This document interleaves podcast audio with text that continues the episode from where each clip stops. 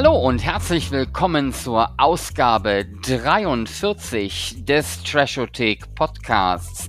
Wir beschäftigen uns heute in der Episode mit dem Namen Cage Confidential, vielleicht mit einem der interessantesten Schauspieler der jetzigen Generation. Thorsten, siehst du das genauso oder anders?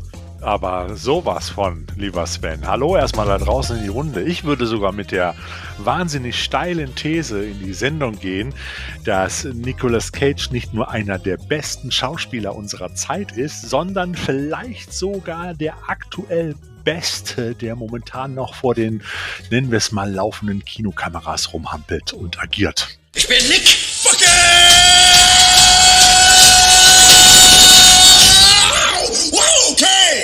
Ist der Ruf erst ruiniert, lebt es sich ganz ungeniert, sagt ein deutsches Sprichwort an der Stelle. Und wir werden gleich mal schauen, was oder ob überhaupt Nicolas Cage eigentlich irgendwas ruiniert hat und ob er sich jetzt sehr ungeniert gibt an dieser Stelle. Wir steigen aber auf jeden Fall erstmal ein mit unserem Film der Woche quasi. Also nicht Film der Woche, Film des, Film des Zyklus, Thorsten. Ich, äh, ich sag Film des Zyklus, damit es besser funktioniert für diejenigen, die später einschalten. Thorsten, mit welchem Film beschäftigen wir uns heute? Ja, äh, äh, passend zum Titel, es geht um Nicolas Cage und äh, über der Blu-ray, die ich hier in Händen halte, die ich mir aus Dänemark mitgebracht habe, steht drüber, Nicolas Cage ist Nick Cage. Also Nicolas Cage spielt sich selber in The Unbearable Weight of Massive Talent, im Deutschen einfach nur Massive Talent. Also sozusagen die unerträglich, das unerträgliche Gewicht, Gewicht eines massiven Talents, so der Originaltitel, wenn ich das richtig übersetzt habe. Und äh, im Original hat man, wie gesagt, im Deutschen hat man einfach nur Massive Talent äh, dazu daraus gemacht. Der lief auch im Sommer bei uns in den Kinos, muss man auch nochmal dazu sagen, so ein bisschen Jubiläum oder Premiere. Wieder mal ein Nicolas Cage-Film, der es auf die deutschen Live Leinwände geschafft hat. Das ist in letzter Zeit ja nicht so häufig gewesen. Warum und wieso, das klären wir auch danach.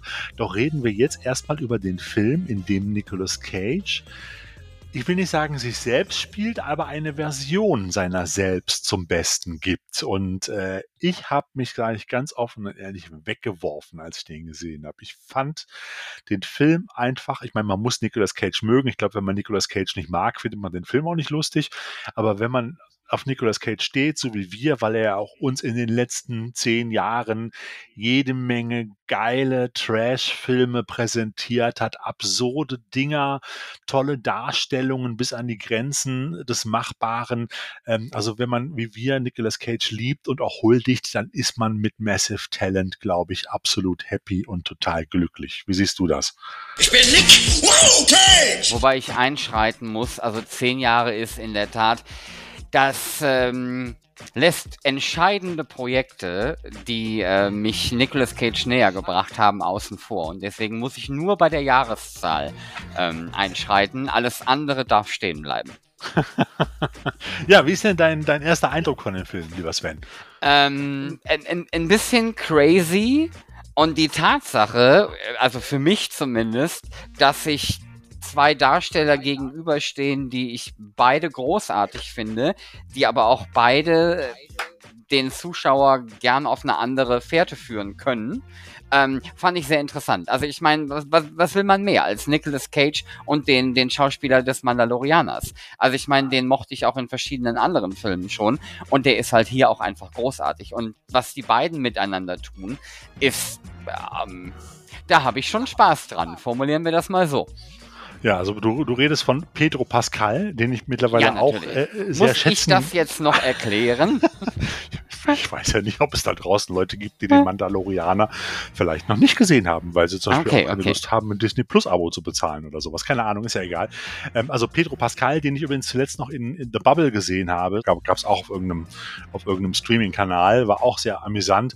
Aber ähm, ich sag mal, Nicolas Cage und äh, Pedro Pascal gemeinsam in einem Film auf Augenhöhe, absolut geil. Ich habe übrigens auch in einem Interview gesehen, dass Pedro Pascal ein absoluter Nicolas Cage-Film ist. Er ist auch noch gar nicht so lange. Also Cage ist da schon der Senior von den beiden. Auf jeden weniger. Fall. Auch wenn es nicht ganz so auffällt, um ganz ehrlich zu sein. Aber ähm, ich finde, er hält sich ja auch sehr gut, muss man auch dazu sagen, für sein Alter. Also er ist, äh, es gibt Filme, da sieht er fertig aus, aber ich glaube, das ist gewollt. Aber wenn du ihn so mal in den letzten zehn Jahren mal so im Blick hattest, ist er nicht extrem gealtert. Das liegt natürlich auch an der kreativen Haarpracht, die er immer aufhat, die, wie wir ja alle wissen, auch nicht echt ist, sondern immer sozusagen aus dem Schrank geholt wird, mehr oder weniger passend zum Anlass. Ähm, aber das tut der ganzen Sache keinen Abbruch. Er ist ein Schauspieler, da ist das auch vielleicht auch äh, einfach sinnvoll. Ähm, äh, ich finde, Nicolas Cage hat sich auch gut gehalten. Aber worum geht es in Massive Talent, Sven? Es geht äh, darum, dass Nicolas Cage eigentlich endlich wieder eine richtige Rolle braucht, äh, um seine, naja, sagen wir es mal, stagnierende Karriere wieder zu beleben. Ähm, parallel dazu will seine Tochter auch nichts mehr von ihm wissen und äh, zusätzlich steht er auch noch ganz kurz vorm finanziellen Ruin. Nick, du wohnst jetzt seit einem Jahr im Sunset Tower. Die lieben mich hier. Du schuldest ihnen 600.000 Dollar. Okay, ich werde das irgendwie alles regeln. Und die nächste Rolle schnapp ich mir. Und wenn ich sie habe, wird sie schlagartig alles ändern. Und ich bin wieder da. Nicht, dass du irgendwo gewesen wärst. Äh, und da bekommt er das Angebot, für eine Million Dollar als Gast einer Geburtstagsparty auf Mallorca aufzutreten. Ein Angebot haben wir. Um was geht's? Du fliegst nach Südspanien. Zur Geburtstagsparty eines sehr wohlhabenden Gentleman. So was würde ich nie machen. Du bekommst eine Million, Nick. Ich mache es. Der gastgebende Milliardär ist ein absoluter Nicolas Cage-Fan, allerdings auch Teil des organisierten Verbrechens. Und Cage soll dann bei dieser Party auch noch Undercover-Informationen für das FBI beschaffen. Was wollt ihr von mir? Wissen Sie, mit wem Sie es zu tun haben? Mit dem Kopf eines gewalttätigen Waffenkartells.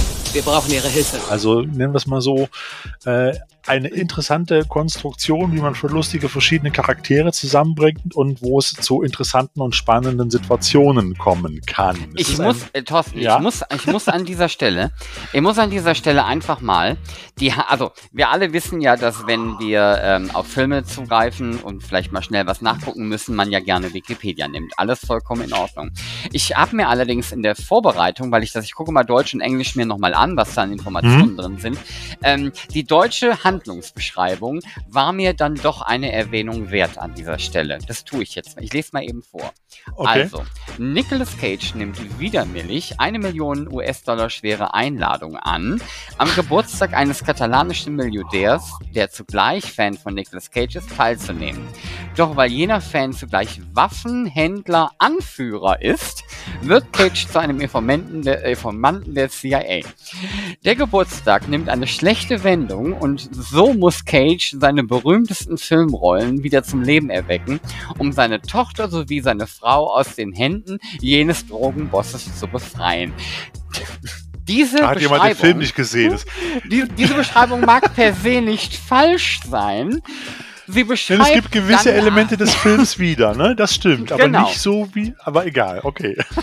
Aber sie kann, also sie beschreibt dennoch zu keinem Punkt, was diesen Film eigentlich ausmacht. Und ge genau davon wollen wir ja auch nicht allzu, allzu viel verraten, weil für diejenigen, die den. Film noch gucken wollen, wollen wir natürlich nicht alles raushauen. Ähm, ich musste nur wirklich sehr lachen, als ich diese Beschreibung gelesen habe, die dem Film meines Erachtens nach dann so gar nicht gerecht wird. Ja. Ja, ja, das ist wahr. Manchmal ist das auch sehr kurios. Ich versuche auch bei diesen, bei diesen Beschreibungen, ich gucke ja auch immer, was schreiben so die anderen, immer so nur ein paar Elemente zu übernehmen, die grob die Handlung wiedergibt, aber auch nicht zu viel zu verraten. Das ist ja auch mal der Punkt. Ich finde, das ist auch mal die Kunst halt dabei. Aber egal. Äh, es ist Was halt also, einfach, was halt fehlt, ne? Und äh, wenn wir, wenn wir so ein Ja. bisschen auf den, auf den, auf die Handlung des Films auch gehen wollen, was halt einfach fehlt, ne, da steigen wir nicht zu sehr ein. Was fehlt, ist eine unglaublich kuriose und witzige Metaebene, die der Film Ja. an verschiedenen Stellen halt einfach und auf verschiedene Arten mit sich herumträgt. Also ähm, man hat während des ganzen Films ähm, das Gefühl, man wäre auf einem guten, schlechten Trip. Es ist alles ein bisschen strange, ähm, aber die, die, die, die, der Grad de, des, des, der Merkwürdigkeit verändert sich zwischendurch. Also es ist Komm. natürlich einfach ein Beispiel. Es ist natürlich einfach unglaublich cool, wenn man glaubt, es würde jetzt was furchtbar großartig Böses passieren oder wie auch immer. Und dann latscht Nicolas Cage halt einfach in einen Raum, der ihm gewidmet ist. Ja. Mit Geil, ne? also ein, ein sehr surrealer Moment. ähm, und man hat halt einfach was vollkommen anderes erwartet. Ähm, ganz einfach, weil die Schauspieler halt auch großartig sind an der Stelle. Und ähm, also ich meine, ich sag jetzt nicht zu viel, aber die Kissenszene in dieser Szene Ja. fand ich großartig. Sind das meine goldenen Pistolen? Das sind meine goldenen Pistolen. ich will dich nicht Du bist erschießen. der letzte Mensch, den ich erschießen will. Verflucht, ich liebe Und dich. ich liebe dich. Ich bin Nick. Wow,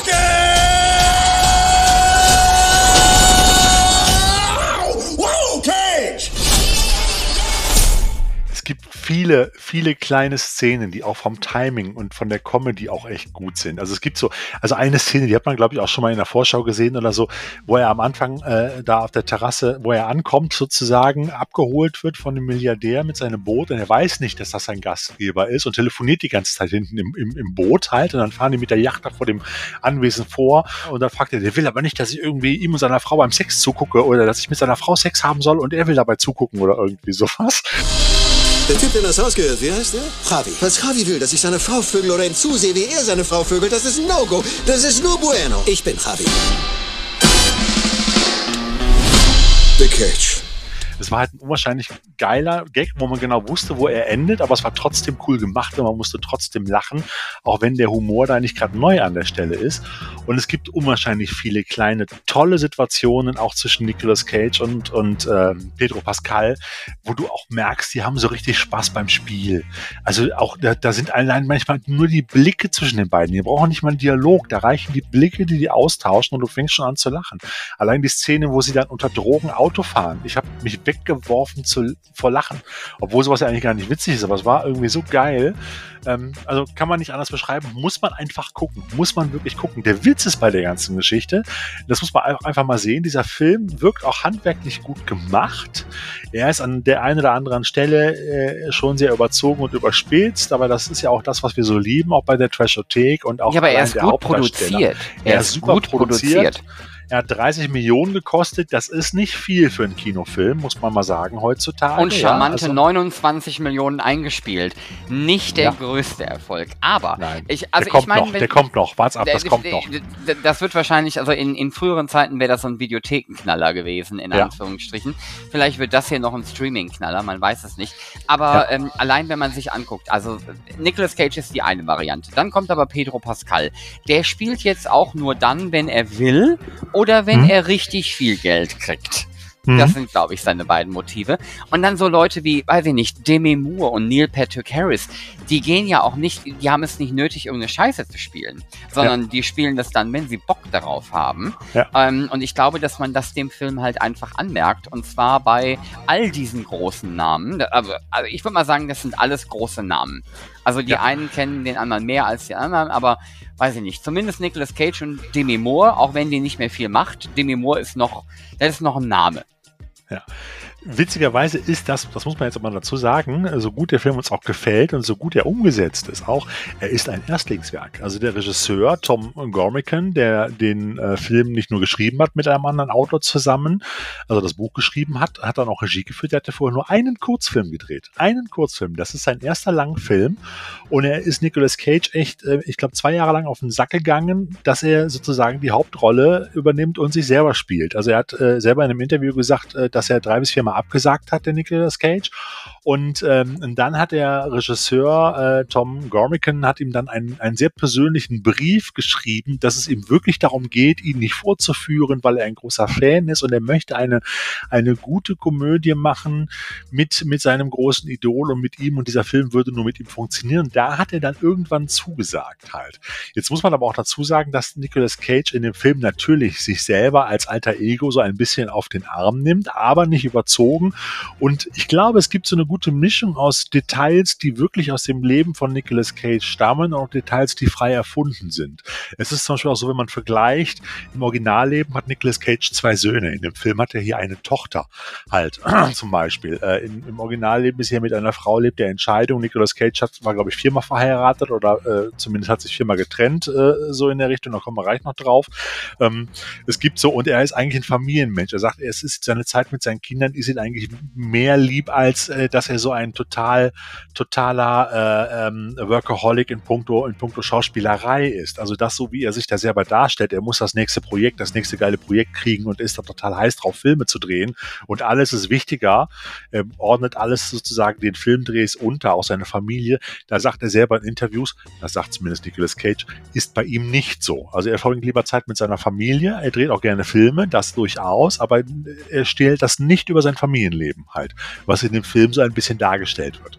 Und ähm, da gibt's schon Unterschiede. So, da muss man aber, das können wir aus der Ferne nicht beurteilen. Wie gesagt, ich habe einige Interviews gesehen, wo Nicolas Cage auch äh, zu dem Film halt auch so ein bisschen Stellung bezogen hat und ihn auch als sehr angenehm äh, und als tolle Arbeit empfunden hat. In den Amerika gilt der Film schon als das Comeback von Nicolas Cage. Die Kritiker haben sich überschlagen mit guten Kritiken. Die Fans und das Publikum ist, fand den auch gut. Jetzt ist der ich sag mal, finanziell nicht der Riesenerfolg gewesen, aber es war auch ein kleiner Film oder es nee, ist ein, ein kleiner Film. Ist ein, also müssen wir ehrlich sein, ist Flop Nicolas gewesen. Cage jetzt wieder andere, aber er ist kein Flop gewesen, zumindest bei den Kritikern. Halt, der ist in den Medien, ist der nein, gefeiert nein, nein, worden. Nein, er ist nur, Finanz USA, nur, ne? nur, finanziell. Ne? Also ja, ja. Wenn du 30 Millionen ja. ausgibst und 29 einspielst, ist es ein Flop, aber die Kritiken waren halt groß. Klar. Ich glaube, das ist einer dieser Filme, der halt einfach sein Publikum nicht gefunden hat, ähm, weil es gerade woanders hingeguckt hat oder sonst irgendwas. Das heißt ja nicht, dass... Oder gar nicht mehr mein, ins Kino geht zur Zeit. Ja oder sowas. Ich meine, Blade Runner war auch ein Flop. Also ähm, muss man jetzt auch mal sehen. Man hat natürlich im Nachhinein da immer noch mal eine andere äh, Sichtweise drauf. Ich musste sehr lachen, weil du das gerade eben gesagt hast. Nicholas, wenn jetzt in 2022 ähm, Nicholas Cage hier quasi vielleicht nochmal auf einem anderen Karriereweg. Also ich meine, der hat ja jetzt in den letzten Jahren durchaus gute Sachen abgeliefert, so ist es ja nicht. Aber äh, mit 2022 hat Nicolas Cage übrigens äh, bestätigt, dass er alle seine Schulden abgezahlt hat und mhm. jetzt wieder mehr, also mehr Auswahl bei seinen ähm, Filmrollen wieder tätigen wollen würde. Ähm, man hatte den Eindruck, muss ich ganz ehrlich sagen, dass er das auch schon in den letzten zehn Jahren mit sehr viel Lust getan hat. Ich hatte nicht den Eindruck, dass er alles genommen hat. Nee, hat er auch nicht. Hat er in dem Interview gesagt. Also er hat gesagt, er hat viel mehr angeboten bekommen und er hat sich nur die, die Sachen rausgepickt, auf die er auch Bock hatte. Und natürlich die, wo er gut Geld verdient hat und auf die er Bock hatte, sagt er. Halt, und äh, ich glaube ihm das sogar, weil wenn du die, die, wir haben ja fast alle Filme von ihm gesehen. Es gab, es gibt sogar einige, die sind mir durchgegangen, weil da wirklich so viel teilweise rausgekommen ist in den letzten zehn Jahren, dass mir der eine oder andere Film jetzt im Nachhinein bei der Recherche aufgetaucht ist, wo ich gesagt habe, den habe ich noch gar nicht gesehen, obwohl ich mir eigentlich fast jeden Nicolas Cage-Film, der aktuell rauskommt, kommt, immer angucke. Ähm, äh, äh, aber er hat wohl eine Menge Update. Und wenn du dir aber auch anguckst, wo er überall mitgespielt hat, es gibt ganz wenige Filme, die ich in Erinnerung habe von ihm. Das waren dann wirklich Mini-Produktionen oder Filme, wo dann vielleicht nur ein, zwei, drei, vier Drehtage hatte und nur so teilweise dabei war, wie Jiu-Jitsu oder sowas zum Beispiel, wo er nur so ein, ich sag mal, so eine wichtigere Nebenrolle spielte und mal mit seinem Namen geworben hat. Ähm, da habe ich schon das Gefühl gehabt, dass er bei all den anderen Sachen immer mit vollem Engagement und mit vollem Einsatz dabei war und sich für nichts zu schade war in diesen Filmen. Also das ist nicht so wie andere Darsteller, die dann mal eben dahin fahren für ein paar Drehtage und dann eigentlich die ganze Zeit nur am Tisch sitzen und telefonieren, so Eric Roberts in einem Asylum-Film oder äh, Tom Sizemore in einem Asylum-Film oder äh, Michael Madsen in einem Asylum-Film oder so, die dann Ich, ich dann glaube, Michael Madsen ist eine ganz andere Nummer. Ich glaube den, aber ich weiß, wo du hin möchtest.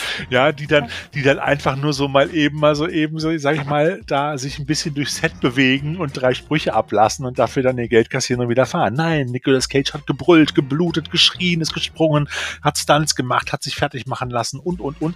Und der, der war, ich hatte nie das Gefühl, dass er, dass er einen Film, dass er schlechter in einem Film spielte, nur weil der Film billiger war oder dass er sich weniger eingesetzt hat oder so. Da, dafür ist seine Liebe zum Kino auch zu groß. Das wird ja auch in Massive Talent klar. Das glaube ich, das bringt man gut rüber. Und wenn man sich auch ein bisschen mit ihm beschäftigt und so Interviews sieht und andere Geschichten, er hat ja auch, er ist ein riesen Filmfan, hat eine große Leidenschaft, auch bei Massive Talent, äh, auch unter anderem auch für, für deutsche Klassiker, Metropolis, deutschen Expressionismus und so weiter. Er ist ja sehr gut unterwegs. Er ist auch so ein bisschen Gothic-mäßig angehaucht, wenn man viele Sachen so liest über ihn. Halt, hat da seinen Spaß dran. Und äh, ich glaube, er ist ein größerer Nerd, als wir uns alle eingestehen wollen, letztendlich. Er ist auch ein großer Comic-Fan halt. Und ähm, aber das kommt halt alles nicht nicht so rüber. Und wie gesagt, diese These, dass er einer der besten Schauspieler ist, die würde ich auch knallhart vertreten, weil wenn du dir alle diese Filme mal anguckst, ich habe mir jetzt mal in den letzten zwei Wochen nochmal so einen Rutsch Nicolas Cage Filme gegeben. Ich habe mir nochmal Arizona Junior angesehen, äh, auch so die älteren und so weiter. Es ist schon eine irre Bandbreite, die ja, ich gebe es zu, in den letzten zehn Jahren bei vielen Trash-Filmen, die er gespielt hat und Action- und Horrorfilmen, dann, ich will nicht sagen, etwas eingeengt wurde, aber er spielt eine Bandbreite und egal welchen Charakter er spielt, ob es nun ein, ein, ein äh, Jäger eines Tempelritterschatzes ist, also ein Indiana Jones-Verschnitt als, als Archäologe oder ein Ex, ein Ex-Autodieb in Gun in 60 Seconds oder ob es, ob es äh, hier in Massive Talent er selber ist oder ob es jetzt in Pick ein Besitzer eines, einen, einen ehemaligen äh, Chefkoch oder Gourmet äh, Superkoch äh, ist, der mit seinem Schwein durch den Wald robbt, um nach, nach, ähm, nach Trüffelpilzen äh, zu suchen. Ähm, du kaufst ihm jedes Mal, du kaufst ihm jedes Mal diese Rolle ab. Es ist irre. Du kaufst ihm die jedes Mal ab. Es ist nicht so, dass du jedes Mal sagst, das ist Nicolas Cage mit dem Bart angeklebt. Nein, du bist nach fünf Minuten drin und übernimmst und glaubst diesen und siehst diesen Charakter nur noch halt. Und das finde ich halt das Spannende dabei. Ob er jetzt mit langen Zottelhaaren wie Con Air rumrennt, ja, oder, oder äh, wie bei Charlie Kaufman mit so einer, mit so einer fast äh, kleinen, so, so einer hervortretenden Glatze halt in Adapt, äh, wie ist er noch, Adaption oder so ähnlich. Und wo er den Charlie Kaufman spielt. Also er ist da auch so, ich will nicht sagen Chamäleon, aber er ist da schon sehr wandelbar. Und wie gesagt, ich finde, du kaufst ihm alle Rollen eigentlich immer ab. Es ist nicht so, dass du das Gefühl hast, da ist Nicolas Cage, der macht einfach mal gerade sein Ding für keine Ahnung, 1,5 Millionen oder 500.000 Dollar. Ich weiß und nicht, bevor der Thorsten und bevor der Thorsten jetzt sein Ehegelübde auflöst und Nicolas Cage heiratet, denn basically waren das ähm, Ehegelübde, die er da jetzt abgelegt hat, haben wir stattdessen einmal geschaut, wo Nicolas Cage uns denn entweder A besonders überzeugt hat oder aber wo einfach das Endergebnis einfach unglaublich unterhaltsam war. Und ähm, ich würde nicht sagen, es ist eine Top 10 oder sowas, aber wir haben nochmal gedacht für diejenigen, die vielleicht noch nicht so zu 100% zu den Nicolas Cage-Konnoisseuren gehören, dass wir mal so ein paar Filme aufzählen, die man eigentlich mal geguckt haben sollte, in Anführungsstrichen, wenn man von sich behaupten möchte, man kennt Nicolas Cage zumindest in allen Facetten, die er bieten kann. Und von daher würde ich sagen, lieber Thorsten, wir legen los. Ja, man muss sagen, aus, aus Trashothek-Sicht, ne? Aus Trashothek-Sicht muss man dazu sagen. Diese, diese haben, zehn Filme, die wir rausgesucht haben. Wir haben City of Angels nicht mit reingenommen. Nein. Auch wenn es sicherlich ein unglaublich brillanter Film ist. Wir haben aber euch zuliebe darauf verzichtet. Eigentlich hätte der aus Treasure Tixi sogar mit dabei sein müssen, aber ich kann es nicht. Ich kann diesen Film nicht mehr gucken. Es liegt nicht nur an Mac Ryan, es liegt an Nicolas Cage, der dort zum ersten Mal so richtig, aber so volle Kanne, eigentlich durchgängig im ganzen Film seinen angeschossenen Rehblick durchzieht, den ich persönlich, Frauen schmelzen da dahin, ich finde das fürchterlich, weil er kann mehr und äh, deshalb habe ich gesagt, nein, der Film kommt da nicht rein. Es sind auch nicht so Sachen drin wie Corellis Mann Mandoline oder auch ähm, ähm, Bringing Out the Dead oder ich sag mal so die wirklich, die wirklich anspruchsvollen ähm, und da klammer ich City of Angels wieder aus. Arthouse-Filme. Aber es sind durchaus auch jetzt kleine Trashothek-Arthouse-Perlen dabei und es sind alles Filme, die aus Trashothek-Sicht äh, wirklich sehenswert scheinen. Fangen wir doch an mit Platz 10, oder? Wenn wir machen einfach mal von 10 nach 10 Platz, auf Platz 1, oder? Das sind zumindest die Platz 10 die uns ja, eingefallen es ist keine, sind. Es ist ja? keine Top 10, das heißt, die Reihenfolge Nein. gibt wenig vor, aber wir haben einfach mal gesagt, wir schmeißen mal zehn Filme raus, die man gesehen haben sollte, um das volle Talent von Nicolas Cage beurteilen zu können.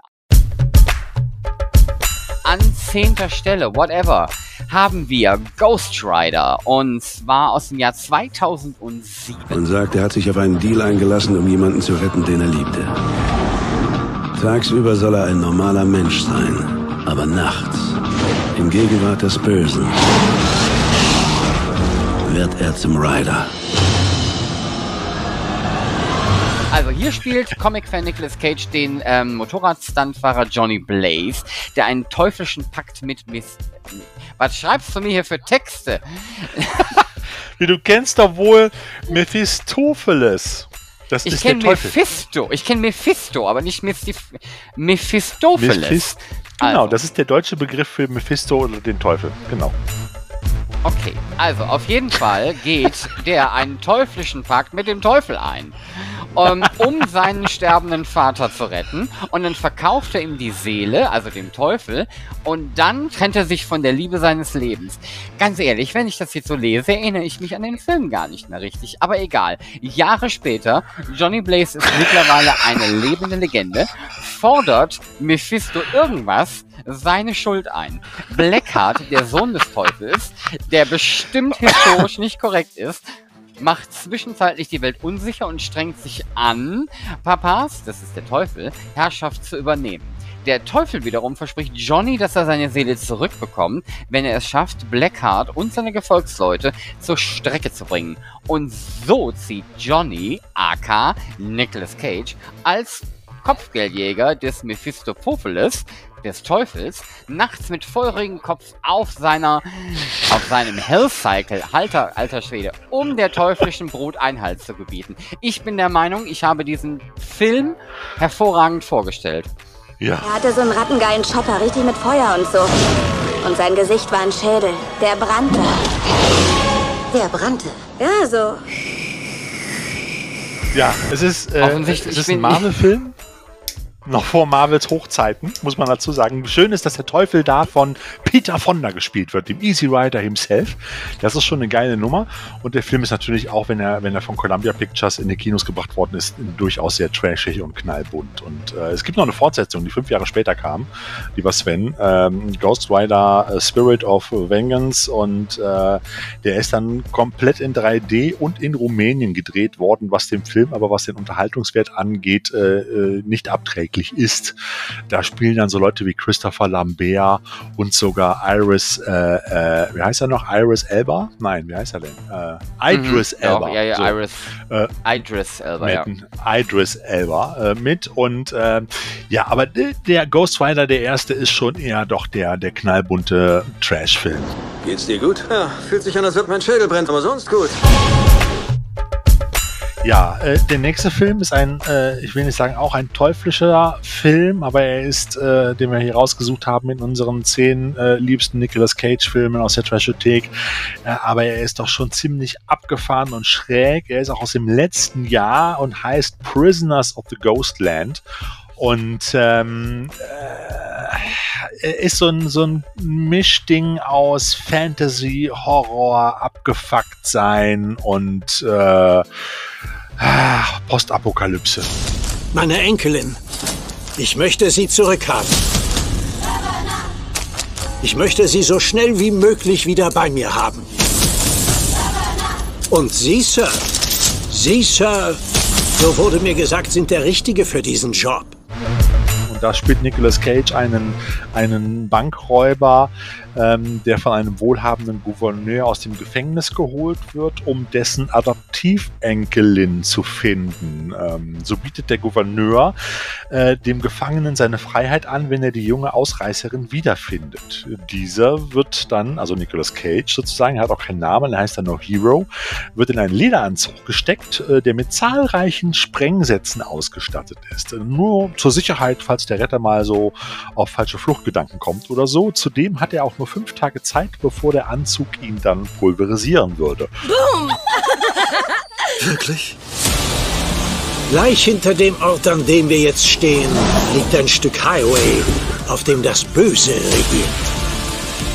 Was ist das? Wenn Sie am Ende dieser fünf Tage noch nicht mit Bernice zurückgekehrt sind, um den Anzug zu entschärfen, Gott sei mit Ihnen. Und so macht sich der Held auf die Suche nach der jungen Frau in das sogenannte Ghostland auf, einer postapokalyptischen Einöde, die das, äh, die den, äh, ja, dieses Samurai Town, wo das Ganze spielt, halt umgibt. Ähm, ein optisch interessanter, schräger Film mit sehr viel Asia-Touch und äh, Fernost-Anspielungen, aber auch jede Menge Dinge, die so auf die 80er Jahre Endzeitfilme anspielen, die auf Italien kommen und so weiter. Also eine ganz schräge Sache und Nicolas Cage spielt da auch einen ziemlich harten, abgefuckten Typen, der dann mit diesen mit Sprengsätzen versehenen, eng anliegenden Lederoutfit durch die Gegend rennt und äh, ja, ich sag mal, kann man mal gucken. Ne? Auf jeden Fall ein Film, den man nicht so jeden Tag zu sehen bekommt. Das kann man auch ganz gut über die Position 8 in unserer Liste sagen, nämlich die Farbe aus dem All. Ich werde es an der Schnelle oder an der Stelle, nicht an der Schnelle, werde ich es kurz machen, weil wir haben nämlich in Podcast Folge 27 das Cage Double Wobble haben wir nämlich die Farbe aus dem All und Primal die Jagd ist eröffnet besprochen, weswegen ich es hier mit die Farbe aus dem All kurz halten werde. Sieh dir das an. All die Jahre in der Großstadt und nun sind wir endlich raus. Wir leben den Traum. Vielleicht ist es ein Traum. Auf einer abgelegenen Farm in New England wollen New England, New England wollen Nathan und Theresa Gardner dem Trubel des 21. Jahrhunderts entkommen, doch die Ruhe ist wie immer von kurzer Dauer, als ein Meteorit auf ihrem Grundstück abstürzt.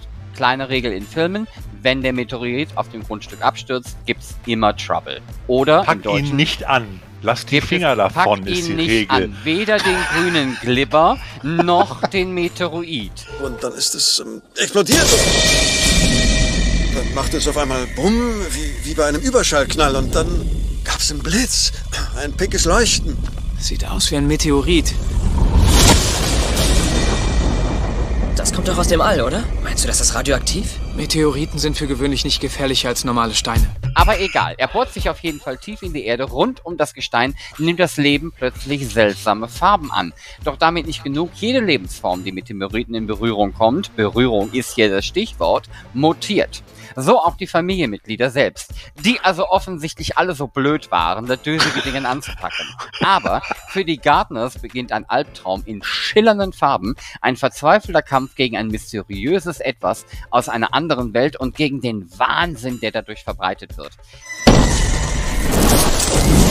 Es ist in der Statik, es ist in der Feuchtigkeit. Was hier drin ist, ist da draußen. Und was da draußen ist, ist jetzt hier drin. Ich habe alles unter Kontrolle. Wie kannst du das einfach leugnen? Das liegt an diesem Meteoriten. Er hat alles um uns herum verändert. Einfach alles. Also der Film mag jetzt wesentlich gruseliger klingen, als er denn letztendlich ist. Auf jeden Fall ist er unglaublich unterhaltsam und vor allen Dingen visuell sehr ähm, ansprechend in Ja, aber es, es also war das, schon. Ähm, also er hat schon seine harten Szenen gehabt. Also da gab es schon ein, zwei Szenen, da habe ja, ich schon die, so gedacht, die, so, die oh. waren alle, die waren alle ja. so arte, die waren alle so nötig für den Film. Deswegen Ja. wirkt, äh, die, das, das ist für mich ein großes, ist ein Arthouse-Horrorfilm. Aber gut, die Farbe Ja. aus dem All können wir definitiv empfehlen. Thorsten, was ist auf Position 7 in unserem Rennen um die Nicolas Cage Retrospektive? Retros Retrospektive soll es heißen. Ja, die Nicolas Cage Retro Retrospektive, die ich hier privat mit meiner Frau in den letzten zwei Wochen so ein bisschen zu Hause durchgezogen habe, hat auch Wild at Heart beinhaltet. Und ich muss zugeben, dass ich diesen Film von David Lynch aus dem Jahr 1990 zuvor, das muss ich echt gestehen, noch nie gesehen habe. Auch wenn es, ich will mal sagen, doch wenn man sich für Filme interessiert, dann dieser Film doch eher auch zu den außerhalb der Trashothek, zu den Must-See-Movies äh, zählen lässt. Ihn niemals wieder. Den Teufel werde ich tun. Mit dir würde ich bis ans Ende der Welt gehen, Baby. Was kann ein Mann mehr verlangen? Du gehst mir unter die Haut, Sarah. Ich kann es spüren. Wild at Heart, die Geschichte von äh, Sailor und Lula, ist, äh, wenn man mal so sagen, ein durchgeknalltes Road-Movie, ähm, äh, in dem es viel Gewalt, viel Sex, viel Blut und viele gestörte Persönlichkeiten gibt und, äh, und auch eine interessante und krude Ansammlung von verschiedenen Darstellern, von, von äh, wie gesagt, Nicolas Cage angefangen über Laura Dern, die seine Liebhaberin spielt, wir kennen sie alle noch aus Jurassic Park, ihre Mutter ähm, spielt ebenfalls mit, ähm, Diane Ladd, genau, Ist es. Harry Dean Stanton ist mit dabei. Genauso wie äh, auch immer gerne in einem Arthouse-Film zu finden, auch Willem Dafoe. Also dieser Film ist vollgepackt mit interessanten Persönlichkeiten und Charakteren, aber er lässt einen in manchen Szenen auch wirklich ratlos zurück, das muss ich sagen. Es geht um Lula Pace und Sailor Ripley. Letztere wird gespielt von äh, Nicolas Cage, wir ahnen es schon. Sie sind ein junges, leidenschaftliches Liebespaar. Lulas Mutter versucht die beiden allerdings auseinanderzubringen, und zwar indem sie eine Messerattacke auf den Liebhaber ihrer Tochter in Auftrag gibt. Das ist schon krank genug. Doch Sailor tötet den Angreifer mit bloßen Händen und muss für mehrere Jahre ins Gefängnis.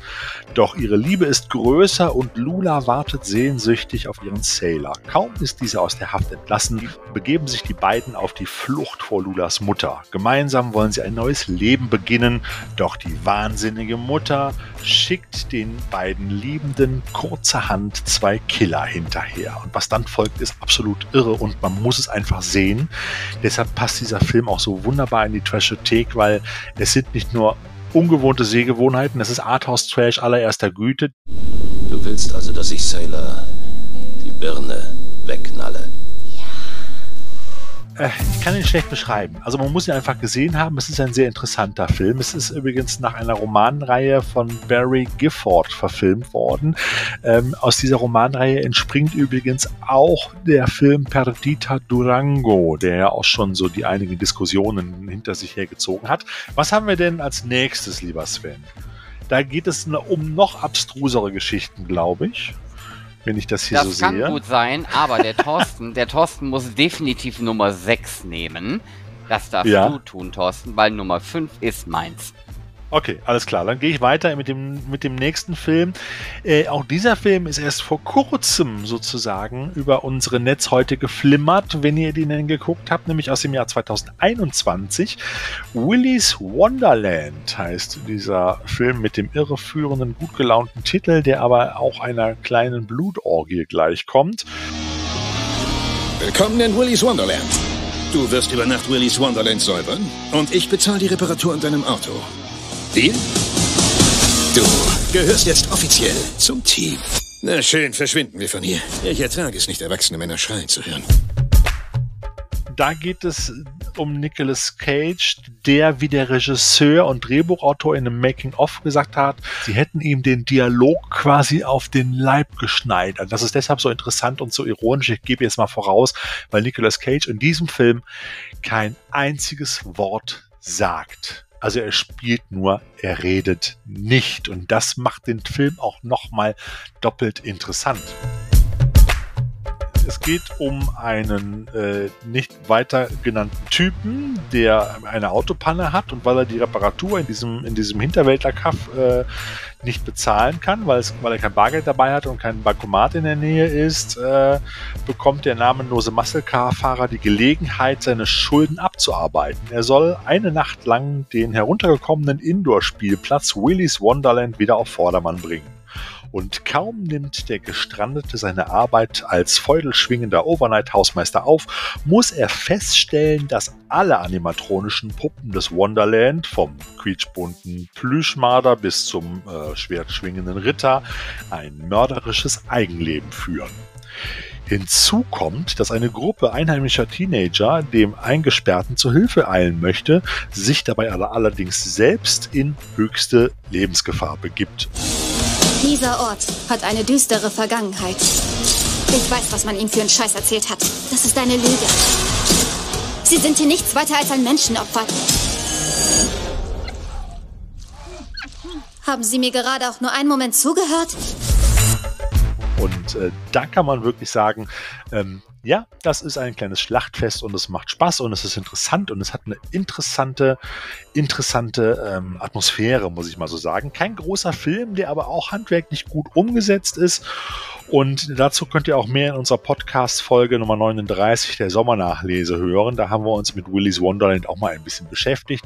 Interessant ist nur, Nicolas Cage wurde bei einem äh, Online-Interview ähm, von dem Online-Magazin Raya in so einer Art 10-Minuten-Fragen Grunde gefragt, was denn Nicolas Cage oder warum Nicolas Cage in dem Film als Hausmeister am laufenden Band irgendwelche Dosendrinks zu sich nimmt. Man weiß nicht, was es ist, ob es ein Energy Drink ist, eine Limo, irgendwas mit Soda, so nach dem Motto, keiner weiß es. Und Nicolas Cage antwortet in diesem Interview, er hat keine Ahnung und er hat sich darüber nie Gedanken gemacht und er geht davon aus, dass all die Leute, die sich darüber schon Gedanken gemacht haben, wesentlich bessere, kreativere und interessantere Erklärungen für das Dauerdosengetränke einnehmen sozusagen innehaben, als er es selber jemals geben könnte. Ich fand, das war eine sehr charmante Antwort von ihm. Er ist hier nicht mit denen eingesperrt. Nein, die sind mit ihm hier eingesperrt. Ich mag einen Mann weniger Worte. Kommen wir zum nächsten Teil. Das ist der Film, den du jetzt vorstellen wolltest, lieber Sven, der ein großer ist. Ein großer Blockbuster aus den 90ern, wo Nicolas Cage seine große Hochphase hatte, wo er in, ich will nicht sagen, in fast jedem Jerry Bruckheimer, von Jerry Bruckheimer zumindest produzierten Film mitgespielt hat. Das ist auch einer von denen. Also wir können ja mal ein Ratespiel machen. Es ist nicht The Rock, es ist nicht Gun in 60 Seconds und was haben wir noch für einen Film außerhalb diesen, der auch nochmal produziert wurde von Bruckheimer? Ich überlege gerade. Ne, Face Off war es nicht. Es gab noch einen, der wurde produziert. Ich muss nachgucken. Du bist dran mit? Ich bin dran mit Con Air.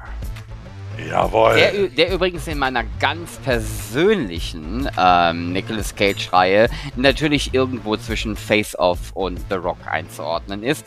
Aber mein Gott, die Trashothek fordert so ihre Kompromisse. Da muss der ein oder andere auch mal wegbleiben. Also, Con Air wenn ich an die 90er denke, wenn ich an das Kino der 90er denke, dann denke ich an einen Flammen-Explosionshintergrund und davor Nicolas Cage, entweder mit kurzen Haaren oder mit wallenden Haaren, je nachdem. Und mit langen Zottelhaaren, entschuldige bitte, mei lange meist, Zottelhaare hatte er. Eh, also er, ja, ja, aber es gibt, es gibt ja auch noch The Rock, also deswegen muss ja. man gucken. Aber bei, also hier ist natürlich Explosion, Explosion, Nicolas Cage, Zockelhaare und Feinripp-Unterhemd.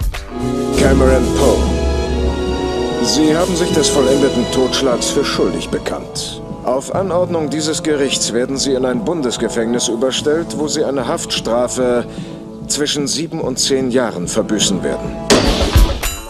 Acht Jahre lang musste der hochdekorierte Kriegsheld Cameron Poe im Gefängnis verbringen. Jetzt befindet er sich auf dem Flug nach Hause zu seiner Frau und seiner Tochter, der er noch nie begegnet ist. Doch das Flugzeug der Con Air, in dem die gefährlichsten Verbrecher Amerikas in ein neues Sicherheitsgefängnis transportiert werden, wird während des Fluges von eben diesen übernommen. Quelle Surprise! Meine Damen und Herren, hier spricht Ihr Flugkapitän. Ich habe die einzige Waffe an Bord. Willkommen bei Con Air. Ein Kampf um das Überleben zwischen den Fronten der Schwerverbrecher und der Justiz beginnt, zumal der zwielichtige Agent Malloy die, das ganze Flugzeug am liebsten abschießen lassen möchte. Muss man mehr mhm. wissen? Das klingt doch schon nach einem großartigen Film. Nein, es klingt ja. eigentlich nach einem durchschnittlichen Film, aber der Film ist großartig. Der ich Film formuliere es so. Okay, der Film ist wirklich der Knaller. Der hat so viele geile Nebendarsteller. Danny Trejo zum Beispiel. Und äh, ach, ich weiß gar nicht, wer John Malkovich und, und, und. Und er hat einen guten, guten Part sozusagen als zweiten Helden im Film mit John Cusack, von dem man heute auch kaum noch irgendwas hört, um ganz ehrlich zu sein. Der in der Zeit auch ziemlich bekannt war und ziemlich viele Filme äh, gedreht hat.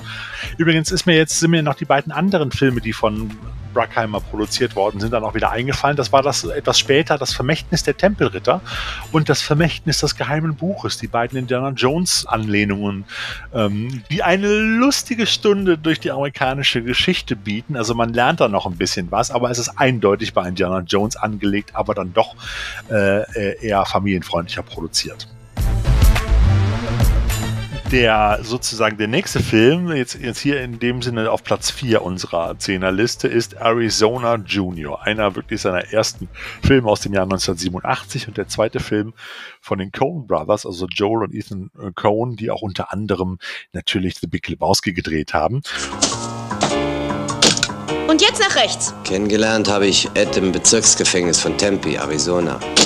Mann, sind Sie drollig. Den Tag vergesse ich nie im Leben. Ja, ich will. Und ob ich will? Okay, also dann.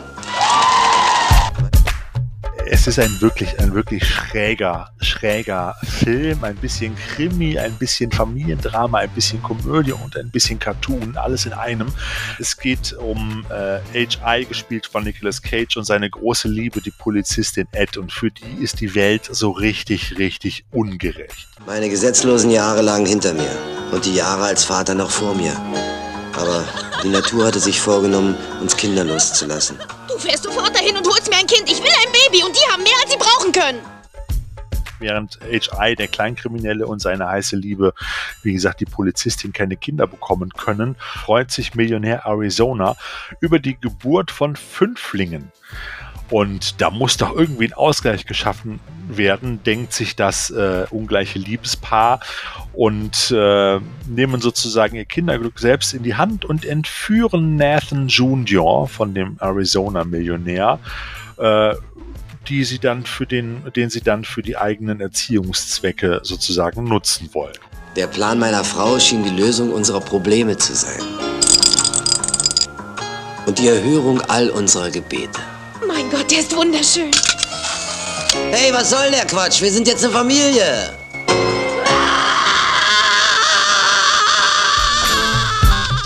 Nicolas Cage hatte auch eine sehr auftupierte, lustige Frisur, die an Woody Woodpecker erinnert.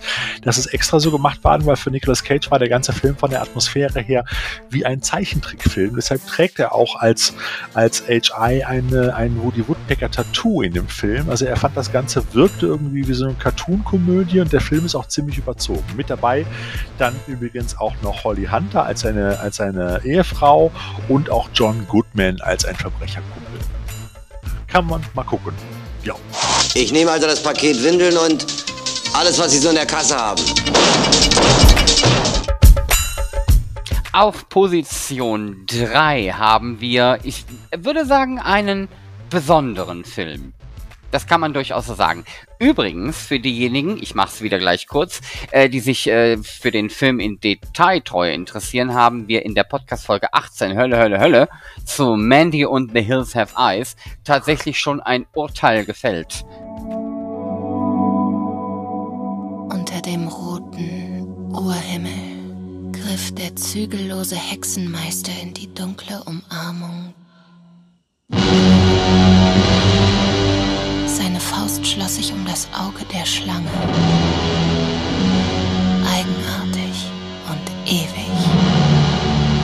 Du sollst mir das Mädchen holen, das ich gesehen habe. Ich brauch sie.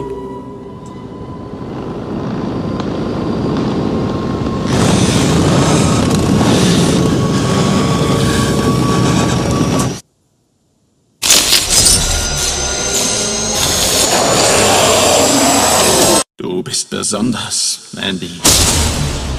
Auch ich bin etwas Besonderes. Lass uns zusammen ganz besonders sein.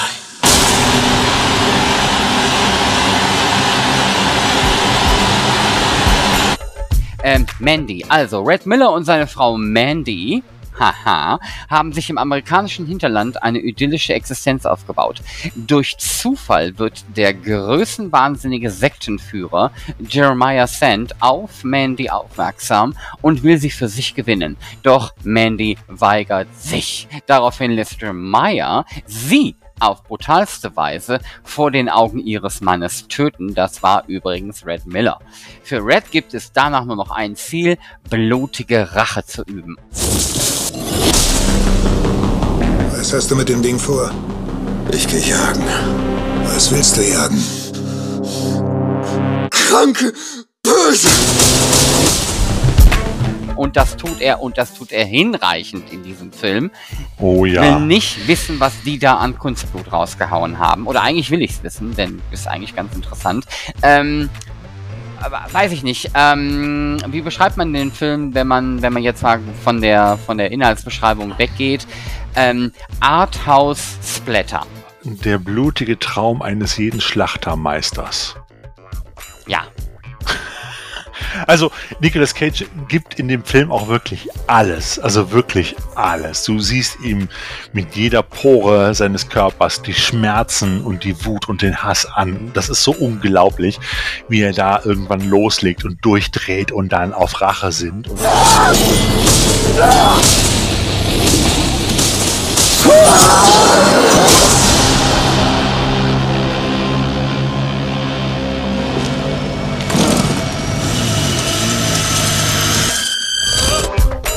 ja, man hat ihn selten so dekonstruktiv gesehen, aber es ist absolut irre und der Film endet auch nachher so ab der zweiten Hälfte weißt du nicht mehr, ob es ein Drogenrausch ist, ein Blutrausch oder was auch immer. Du, es verschwimmen auch so ein bisschen die Grenzen zwischen Realität und, äh, und, äh, und Fantasie, aber ich sag mal, unbedingt sehenswert muss man sich mal angesehen haben. Ein absolut abgefahrenes Werk von Panos Kosmatos aus dem Jahre 2018.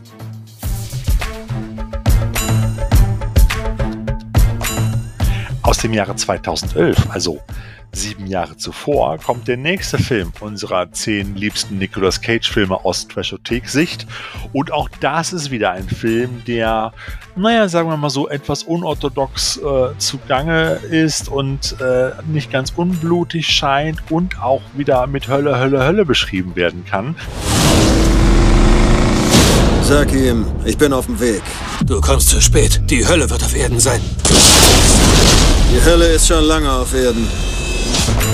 Äh, es geht um Drive Angry von äh, Patrick Lucier. Ähm, äh, da spielt Nicolas Cage den kriminellen Milton, der aus, und jetzt haltet euch fest, aus der Hölle ausbricht, um einen irren Sektenführer, auch hier haben wir wieder einen Sektenführer, das Handwerk zu legen, der seine Tochter ermordet hat und nun in drei Tagen bei Vollmond auch seine kleine Enkelin opfern will.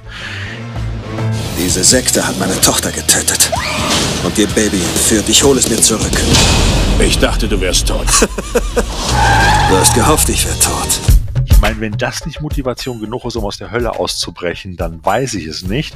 Und als wäre die Sache nicht schon schwierig genug für ihn, wird Milton noch vom Buchhalter des Teufels gejagt, der ihn wieder zurück in die Hölle befördern will.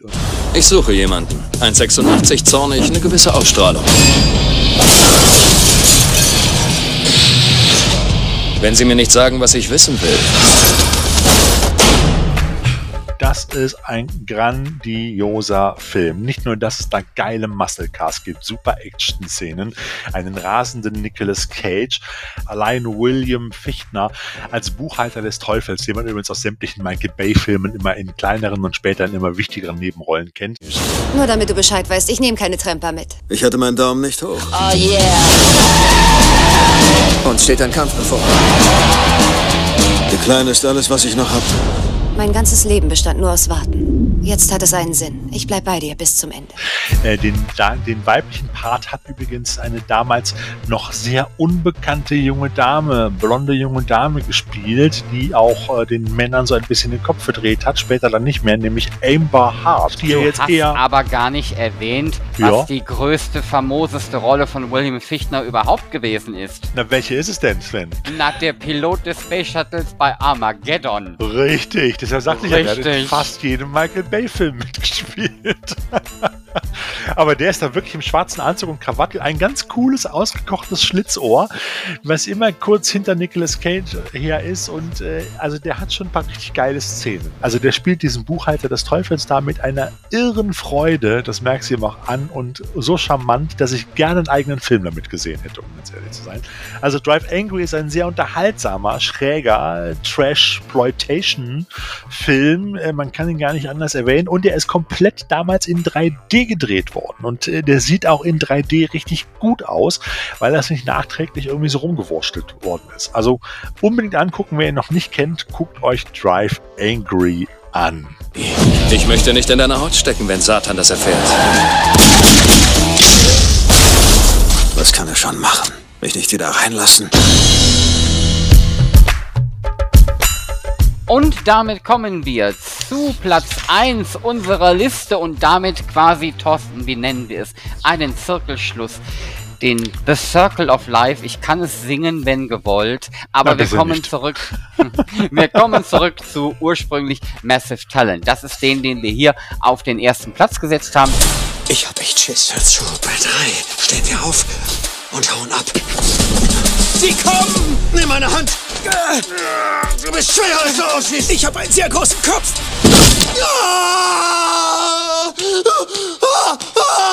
Gehen Sie schon! Ich werde dich nie vergessen, Mann!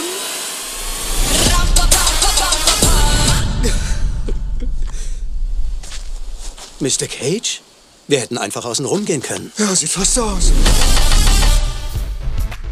Guckt ihn an, guckt bei YouTube einfach mal ein, zwei Interviews. Ihr werdet, glaube ich, auch irgendwann äh, äh, einfach äh, seiner Art erliegen und einfach diesen Schauspieler einfach nur wirklich cool finden. Also wie gesagt, diese Bandbreite ist groß und wir haben viele, wirklich viele Filme nicht erwähnt, die wir auch noch mit dazu hätten ziehen können.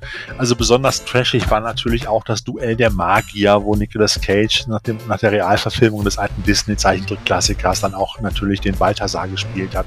Ähm, den Big Daddy in Kick-Ass ist natürlich auch geil. Auch das ist eher so eine wichtigere Nebenrolle. Joe, die Rache ist sein, ist auch ein sehr ziemlich geiler Rache-Thriller oder Rachefilm. Es gibt also wirklich, wirklich viele, viele. Mom and Dad habe ich gestern noch gesehen. Ein absolut irrer und geiler Film, wo es darum geht, dass auf der Welt plötzlich alle Eltern anfangen, ihre Kinder umzubringen. Und äh, Nicolas Cage spielt dann zusammen mit Selma Blair, Mom und Dad, die auch versuchen, ihre Tochter und ihren Sohn umzubringen. Und das ist so ein bisschen wie die blutige Variante von Kevin allein zu Hause. So, und es gibt wirklich, wie gesagt, so viele irre, geile, tolle, spannende, aber auch schöne Filme mit ihm. Und ich kann nur sagen, wir können uns freuen auf weitere Filme. Pick habe ich übrigens auch vergessen, habe ich vorhin kurz erwähnt in der, in der Charakterfindung von Nicolas Cage, wo er diesen ehemaligen Starkoch spielt, der jetzt im Wald lebt und mit seinem Trüffelschwein da Trüffel ausgräbt. Dann wird dieses Schwein entführt. Er fährt in die große Stadt und sucht den Entführer seines Trüffelschweins. Das ist so eine andere Art von äh, Rachefilm.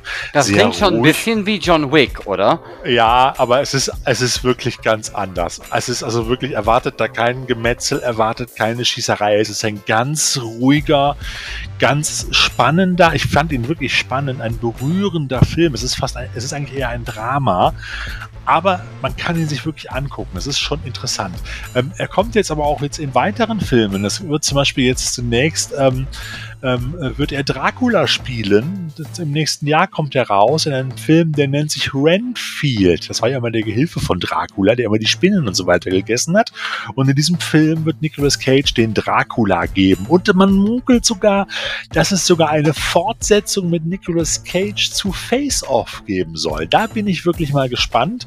Habe ich noch nicht wirklich viel drüber gefunden. Bei IMDB steht noch nichts, aber aus verschiedenen Quellen gab es das schon, das Gerücht, dass Face-Off, also im Körper des Feindes, das ist ja auch eigentlich eine Trash-Handlung par excellence, äh, wo er dann mit John Travolta sozusagen die Gesichter tauscht und auch die Familie, Nicolas Cage als Mafiosi und Travolta als der FBI-Agent, äh, dessen Sohn er getötet hat. Ähm, ein Drama, ein John Woo-Film, ein Actionknaller äh, damals, aber ein, auch ein sehr, von der Handlung her sehr trashiger Film, ähm, vom Realismus her. Primal haben wir auch vergessen, also ich könnte euch noch Dutzende von Filmen aufzählen. Egal, also das sind so die zehn Filme, die wir empfehlen. Wenn ihr nochmal Bock habt aus Trashothek-Sicht, euch mit Nicolas Cage äh, an zu freunden, beziehungsweise äh, euch dann nochmal Filme mit anzugucken, dann guckt euch diese zehn Filme an. So, lieber Sven, jetzt haben wir schon eine ganze Menge erzählt. Habe ich übrigens die Geschichte mit dem Dinosaurierschädel erzählt? Die hast du erzählt. Die Geschichte mit dem Dinosaurierschädel Die habe hast ich du erzählt, erzählt, ja, ja. dass er einen Dinosaurierschädel ähm, ähm, ersteigert hat. Egal. Ich hatte Gut. versucht, euch vor der Geschichte zu beschützen, aber der Thorsten lässt keine Ruhe. Ja, Nicolas Cage, wie gesagt, die meisten Filme waren ja auch äh, egal. Ja, ich verstehe das, lieber Sven. Kommen wir zu weiteren Themen. Was hat's denn noch so gegeben? Ich meine, die Ferien sind jetzt wieder rum. Wir haben uns jetzt sehr viel mit Nicolas Cage beschäftigt, was ja durchaus auch, äh, auch äh, lohnenswert ist. Aber was haben wir denn in dem Sinne auch noch sonst so nach den Ferien zu bieten? Ich habe ja tatsächlich nicht so viel zu bieten an der Stelle, weil ich tatsächlich nicht so fürchterlich viel geguckt habe. Du hast allerdings gesagt, dass du was geschaut hast, was vielleicht interessant sein könnte. Ja, ich hatte dann tatsächlich nach meinem Urlaub, in meinem Urlaub habe ich selber gar nicht so viel geschaut, da habe ich mich auch mal mit Spielzeug beschäftigt, ganz interessanterweise. Oh, da muss ich noch was erzählen. Äh, ich war ja in Dänemark in Urlaub, sorry, da muss ich jetzt mal reingrätschen. Wir haben einen ganz kurzen kleinen Spielzeug-Exkurs und äh, es gab zwei große Highlights in meinem Urlaub. Und es ist ja so, dass wenn ich mit der Familie in Urlaub fahre, ich natürlich auch nie komplett meine Leidenschaften so abschalten kann. Und wenn ich im Ausland bin, äh, streife ich natürlich mit meinem Junior. Meine Frau gönnt sich dann immer eine kleine Auszeit in einem Café in der Nähe. Streife ich natürlich mit meinem Junior immer durch sämtliche Spielwarenläden und Trödelmärkte, die da so in der Region unterwegs sind. Wobei Trödelmärkte mag meine Frau auch. Und ähm, ich habe in Kopenhagen oder generell in Dänemark eine, eine, eine Comicladenkette entdeckt, die heißt Pharaos Zigarre. So, also frei nach Tim und Struppis die Zigarren des Pharaos ist diese Kette benannt und die gibt es in einigen dänischen Städtchen und in Kopenhagen gibt es diesen Laden nicht nur einmal, sondern mehrfach. Die haben eine komplette Straße gemietet, mehrere Häuser nebeneinander und haben dort mehrere Läden installiert von Pharaos Zigarre, so heißt der Laden auf Dänisch. Ähm, und äh, einmal einen Manga-Laden, einen Filmstore mit Merchandise-Gedöns und altem Retro-Spielzeug, einem äh, Brettspiel- und Rollenspielladen, einen Manga-Laden, mit Manga-Figuren und Comics und dann nochmal einen, einen ähm, Laden hier für Cosplayer, wo man also ganz viele Kostüme, Plastikschwerter und Gedöns für Cosplay-Aktionen äh, kaufen kann. Und dann in Steinhof entfernt nochmal in der Innenstadt, also in der Fußgängerzone von Kopenhagen, nochmal einen riesigen Comic-Store, sozusagen das Flaggschiff. Also es gibt, in manchen Städten gibt es bei uns mayerische Buchhandlungen, die sind insgesamt so groß, so wie in Dortmund zum Beispiel oder so. Äh, aber das ist dann da in Kopenhagen ein reiner Comicladen auf zwei Ebenen, riesengroß, total geil, mit äh, unwahrscheinlich viel Auswahl aus äh, klassischen Antiquitätengeschichten, aber auch aus neuen Heften in Englisch und dänischer Sprache. Mich hat's wirklich ein bisschen umgehauen. Ich stelle euch bei YouTube jetzt in Kürze ein kleines Video dazu online. Guckt euch das mal an. Das Ding hat auch einen Online-Laden und ich habe mir natürlich da auch äh, ein bisschen Spielzeug gekauft. Unter anderem die große Alien-Figur von Neka, die angelegt ist an die, ich glaube, 1979er Alien-Figur von Kenner, zumindest die, die damals nach dem Alien-Film von Kenner rausgekommen ist und sich schlecht verkaufen ließ, weil die Eltern ihren kleinen Kindern ja nicht so gruselige Monster kaufen wollten. Da gab es ja mal so eine große, die Originalfigur von damals ist nicht mehr zu bezahlen, aber das ist sozusagen eine Nachbildung davon, auch in der gleichen Verpackung und äh, sie war bezahlbar, sage ich mal so. Und parallel habe ich auch noch in anderen Spielwarenläden eine Reihe gefunden, über die wir schon mal gesprochen haben, lieber Sven. Die ist nämlich nie nach Deutschland gekommen, nämlich von der von dieser Trash- und Billig-Spielzeugschmiede Leynard, die ja in San Francisco und Hongkong sitzt, nämlich die sogenannten Star Trooper Sets. Erinnerst du dich noch düster dran? Ne, nicht Starship Trooper, sondern Star Trooper. Und davon habe ich in Dänemark wirklich einige ergattert. Wenn ihr mal bei eBay guckt, die Dinger sind mittlerweile für ein scheiße Geld aus dem Ausland zu beziehen. Ihr kriegt die fast nicht mehr zum Originalpreis. Und ich habe sie wirklich noch für absolute Schnapperpreise in einer dänischen Spielzeug- oder Spielwarenkette äh, ergattern können. Das war so ein bisschen Schatzsuche und äh, äh, ja, Erfolgserlebnis im Urlaub. Hm, das musste ich jetzt mal loswerden, so für Spielzeugfreunde unter euch. Ja, nachdem du das eingeworfen hast, musst du deinen Faden, den du weggeschmissen hast, aber selber finden, Thorsten. Ach, genau, wir waren bei Filmen dran, ne? im Urlaub und so weiter, genau. Ja, ich hatte Genau. nach, nach dem Urlaub hatte ich ein paar Filme. Ich hatte nach dem Urlaub dann noch ein paar Filme und Serien geguckt. Gerade gestern habe ich mir die erste Folge von ähm, She-Hulk angeguckt. Der Trailer war ja immer sehr, sehr strange und ich habe mir wohl gedacht, gehen die auch wirklich in diese Richtung? Und ich kann euch sagen, ja, die gehen in die Richtung. Ähm, also She-Hulk ist sozusagen das Trashothek-Moped unter den Marvel-Serien. So, und das meine ich nicht negativ. Ich habe herzhaft gelacht. Die Serie ist ab sechs. Mein Junior hat mitgeguckt. Er hat wirklich konsequent nicht auf sein iPad geguckt und hat dann die Folge mitgeguckt und hat wirklich herzhaft gelacht und fand das auch sehr lustig. Und äh, die erste Folge ist auch sehr lustig. Ich glaube auch, dass die gesamte Serie eher eine Comedy-Serie wird als eine ernsthafte Superhelden-Serie. Also in diesem Marvel-Kosmos haben wir ja schon einiges erleben dürfen an verschiedenen Arten von Serien und Herangehensweisen. Und ich glaube, hier haben wir die erste, ich will nicht sagen Sitcom, aber es geht schon stark in diese Richtung von Marvel, wo wir wirklich, äh, wo wir jetzt wirklich eine, eine, eine weibliche Hulk erleben dürfen, die auch den männlichen Hulk, der auch in der ersten Folge da auch mitgespielt hat. Wie heißt er noch? Ich komme jetzt gerade nicht auf den Namen. Ähm, na, Sven, hilf mir mal. Ruffalo. Ja, Mark Ruffalo, ähm, ganz genau. Mark Ja. Ruffalo spielt auch den Hulk in der ersten Folge hier. Und es ist sozusagen die Cousine von Mark Ruffalo, die bei einem Unfall das Blut von ihm in ihre Blutbahn bekommt und sich dann zur, zur Hulkin, will ich fast sagen, verwandelt. Äh, aber das mit wesentlich größerer Kontrolle und interessanteren, äh, nennen wir es mal, äh, Auswüchsen. Ja. So, also She-Hulk kann man sich durchaus angucken, macht wirklich Spaß. Ein großer Klassiker, der gerade auch äh, gerade im Bereich Tierhorror auf Blu-ray erschienen ist, ist äh, Phase 4. Vielleicht kennt äh, die eine oder der andere von euch dieses Meisterwerk noch, ich glaube aus dem Jahr 1973 ist es gewesen, von Saul Bass. Saul Bass war eigentlich nie Filmregisseur, hat nur mehrere Kurzfilme gemacht. Er ist eigentlich Designer und er war in der Regel verantwortlich für die sehr spannenden und grafisch hervorragend aufbereiteten Vorspanne von den Hitchcock-Meisterwerken, Vertigo und so weiter und so fort und hat also sehr viele interessante Grafikvorspänne gemacht und war eigentlich da so immer unterwegs, auch ein, ein wie gesagt schon erwähnt, ein Designer. Und der hat diesen, diesen Ameisenhorror gedreht, der allerdings sehr ruhig und künstlerisch auch immer noch wertvoll daherkommt und wo es um zwei Forscher in der Wüste geht, die eine große Ameisenkolonie untersuchen, die sich extrem intelligent weiterentwickelt und Menschen tötet. Allerdings, wie gesagt, er ist weit entfernt von Filmen wie Formicula oder auch, äh, wie hieß er noch, in der Gewalt der Riesenameisen mit einer deiner Lieblingsdarstellerinnen, nämlich ähm, aus dem Denver Clan, na, Joan Collins. So.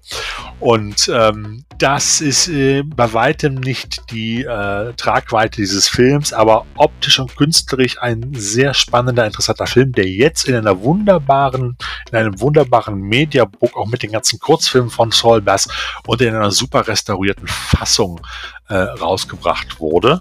Und ähm, da habe ich Jahre drauf gewartet, dass dieser Film mal in einer vernünftigen Qualität rauskommt. Ich habe sogar noch in meiner Sammlung die VHS-Kassette, Kaufkassette von Phase 4 stehen, weil es bisher nichts Adäquates gab, was da rausgekommen ist. Ja, und darüber hinaus gab es noch weitere Klassiker, wie zum Beispiel äh, der wunderbare Eurospy äh, Krimi Unser Mann in Rio, wo wir, wo wir ähm, Michael Connors, der später Mannix in der gleichnamigen Fernsehserie gespielt hat, in einer wunderbaren James Bond Parodie sehen. Und äh, der ist gerade von Filmjuwelen auch in wunderbarer Blu-ray-Qualität auf, äh, auf äh, Blu-ray herausgekommen, worauf sonst. Und äh, der macht wirklich Spaß. Das ist so, all das, was James Bond sich nicht getraut hat, haben die hier getraut, inklusive Piranhas. Und es ist ein ziemlich schräger und illustrer Agentenklamauk. Und zwei große Horrorklassiker noch kurz erwähnt, sind gerade auch von Filmjuwelen aus auf Blu-ray herausgekommen, auch schön restauriert. Einmal Katzenmenschen, wirklich das Original, nicht das Remake mit Nastasa Kinski. Und ich folgte einem Zombie wirklich noch aus den 30er Jahren. Ein wunderbarer, spannender Voodoo-Thriller von Regisseur Jacques Tourneur, der auch schon, na Sven, weißt du es noch, ähm, diesen wunderbaren Dämonenfilm gedreht hat, den wir mal besprochen haben in einer unserer Movie Minutes Folgen. Die Nacht des Dämons. Dunkel, ganz dunkel. Ganz dunkel, ne? So, auch zwei schöne Klassiker, die man sich mal angucken kann. Ich könnte noch mehr erzählen, aber ich glaube, ich spare mir das hier gerade. Wir heben uns das für die nächste Sendung auf. Es gibt also gerade interessante, neue, spannende Filme. Vielleicht noch kurz zu erwähnen, wer ihn noch nicht auf dem Schirm hat und sich den mal unbedingt angucken sollte. Ich habe es noch nicht geschafft, aber ich habe nur Gutes gehört. Du hast mich auch darauf angesprochen. Everything, Everywhere, All at Once ein Film, den man nicht beschreiben kann, weil er so wirr ist. Er spielt in mehreren, in mehreren äh, parallelen Universen und äh, ist insgesamt ziemlich schräg mit Michelle Yeoh in der Hauptrolle. Und äh, ja, also ein Film, den man scheinbar gesehen haben muss. Ich werde ihn mir gleich angucken. Das, was ich besonders spannend finde, ist nur das am Rande noch zum Schluss. Es ist sozusagen auch das Comeback eines Schauspielers, den wir jahrelang, jahrzehntelang vermisst haben, lieber Sven. Nämlich äh, den, derjenige, der damals bei Indiana Jones und der Tempel des Todes sein, den Kumpel von Indiana Jones, Short Round, Shorty, gespielt hat und auch bei den Goonies, den Typ mit dem Rucksack und dem Taschenrechner, nämlich Data. Es handelt sich um keinen geringeren als Kei Hui Kwan. Und da freue ich mich am meisten drauf. Der ist jetzt zum ersten Mal wieder, nachdem er eher im Hintergrund im Filmbusiness gearbeitet hat, jetzt wieder vor die Kamera getreten. Shorty is back. Damit haben wir weiteres Unnützen für eure eher unwahrscheinliche Teilnahme an Wer wird Millionär oder aber Jeopardy vorgestellt. Solltet ihr mit dieser Antwort irgendwann Geld gewinnen, hätten wir gerne Minimum 23,8% davon. Ja, danke vielmals, dass du das so titulierst. Aber wer weiß, wofür es gut ist. Ganz genau.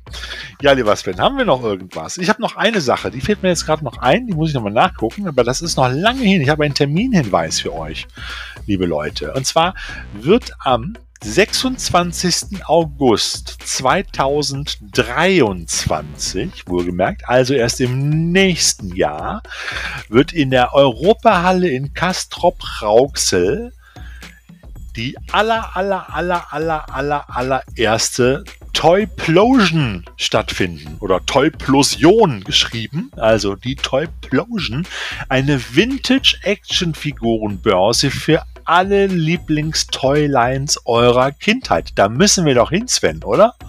Nein, da möchte ich nicht hin. Wie, da möchtest du nicht hin? Natürlich möchte ich dahin und ähm, ich bin, also, ja, ich, ich, ich bin mir nicht sicher, ob Thorstens äh, Budget diesen, diesen Ausflug mitmacht. Aber ähm, ich bin sehr gespannt. Ich werde mal ein hartes Budget setzen müssen, weil das muss man ja mal dazu sagen. Ja, wir gehen zwar immer gerne auf Comic-Cons und so weiter, da gibt es ja immer alles, aber es gibt echt in Deutschland ernsthaft, mal abgesehen von so kleinen Fan-Conventions wie auch hier der, dieser Masters of the Universe-Geschichte, ähm, die da immer mal stattfindet, ähm, äh, gibt es eigentlich keine wirklichen Conventions, die sich speziell mit Actionfiguren und Actionspielzeug aus den 70er, 80er und 90er auseinandersetzen. Das gibt es in den USA, in Holland und in Belgien gibt es das überall. Nur bei uns irgendwie nie. Bei uns gibt es immer nur Spielzeugbörsen, wo man dann noch für seine Modelleisenbahn, die Carrera-Bahn und wenn man Glück hat, noch ein Sico-Auto ergattern kann. Da sind wir irgendwie nicht weitergekommen. Ich glaube aber auch, dass bei diesen Spielzeugbörsen, die ich jetzt gerade erwähnt habe, ähm, auch irgendwann das Publikum ausgestorben ist und man sich überlegen muss, ob man sich nicht da in andere Bereiche bewegt halt. Und deshalb ist für mich diese Toyplosion jetzt so ein bisschen so die Hoffnung, das helle Licht am Ende eines dunklen Tunnels. Für mich als Spielzeugsammler hier in Deutschland, der eigentlich mittlerweile fast nur noch online unterwegs sein kann, um seine Lieblingssachen zu kaufen, äh, ist das wirklich mal eine, ein Ausblick, der mich hoffen lässt. Dem ist nichts mehr hinzuzufügen, lieber Thorsten und liebe Zuschauer. Ähm, ja, äh, äh, lieber Thorsten, möchtest du vielleicht so etwas wie eine Abmoderation einleiten? Ich dachte, das wäre sie schon gewesen. Das ja, war sie nicht. War das meine Abmoderation? Na, der Nein. Übergang war nicht so glücklich. Ihr Lieben da draußen, ich hoffe, ihr hattet, ähm, ihr habt zum einen sehr viel Spaß daran, dass wir euch die neueste quasi Perle von Nicolas Cage äh, zur Hand reichen konnten. Vielleicht hattet ihr aber auch ein bisschen Spaß daran, dass wir euch noch das ein oder andere Highlight aus seiner Karriere ähm, quasi an den, ans Bein gebunden haben, ähm, in der Hoffnung, dass ihr da vielleicht noch mal reinschaut. Und wir haben gar nichts über die Ehen von Nicolas Cage gesagt. Ich habe das zwar mal erwähnt, aber mir ist aufgefallen, wir haben gar nicht erwähnt, mit wem er alles ver verheiratet gewesen ist. Ich bin ja nicht der Meinung, dass das in eine Abmoderation gehört. nicht so wie Dieter Thomas Heck. Wäre das nicht eine Idee? Und hier sind sie, die Ehen von Nicolas Cage am laufenden Band. 1995 heiratete Cage die Schauspielerin Patricia Arquette und ließ sich dann sechs Jahre später, 2001, von ihr wieder scheiden. 2002 heiratete er Lisa Marie Presley, die Tochter von Elvis Presley und Ex-Frau von Michael Jackson von der er sich vier Monate später wieder trennte. Die Scheidung erfolgte 2004. Die dritte, in dritter Ehe war Cage von 2004 bis 2016, also zwölf Jahre lang, mit der Restaurantmitarbeiterin Alice Kim verheiratet, die am 3. Oktober 2005 den gemeinsamen Sohn Kal-El benannt nach dem kryptonischen Namen von Superman zur Welt brachte. Cage ist bekennender Comic-Fan. In einigen Filmen bla bla bla bla bla und so weiter und so fort. Im März 2019 heiratete Cage in Las Vegas die Maskenbildnerin Erika Kui Ulrike, die er seit einem Jahr datete und ließ die Ehe, und jetzt haltet euch fest, nach vier Tagen wieder annullieren. Und so weiter und so fort. Also, ähm, sorry, das musste noch kurz rein. Das war jetzt, glaube ich, ein bisschen schräg. Auch hier hätten wir übrigens, solltet ihr damit bei einer Jeopardy-Frage gewinnen, 23,8% Nur damit ihr es wisst. Und wenn wir rauskriegen, dass ihr, dass ihr uns das vorenthalten habt, wir werden sauer. Also ihr wir schicken Lieben, euch Cage auf den Hals, genau. wir hoffen, ihr hattet mit unserer Folge und generell werdet viel Spaß mit den Filmen haben. Ähm, da fehlte ein bisschen was. Also nochmal, ich hoffe, ihr hattet Spaß mit unserer Folge und unserer kleinen Feier von Nicolas Cage und seinen Werken. Und ähm, ja, dann sehen wir und hören, nein, wir hören uns nur irgendwann demnächst. Jo, viel Spaß bis dahin und äh, bis zur nächsten Podcast-Folge. Alles Gute, bleibt gesund. Tschüss. Ciao.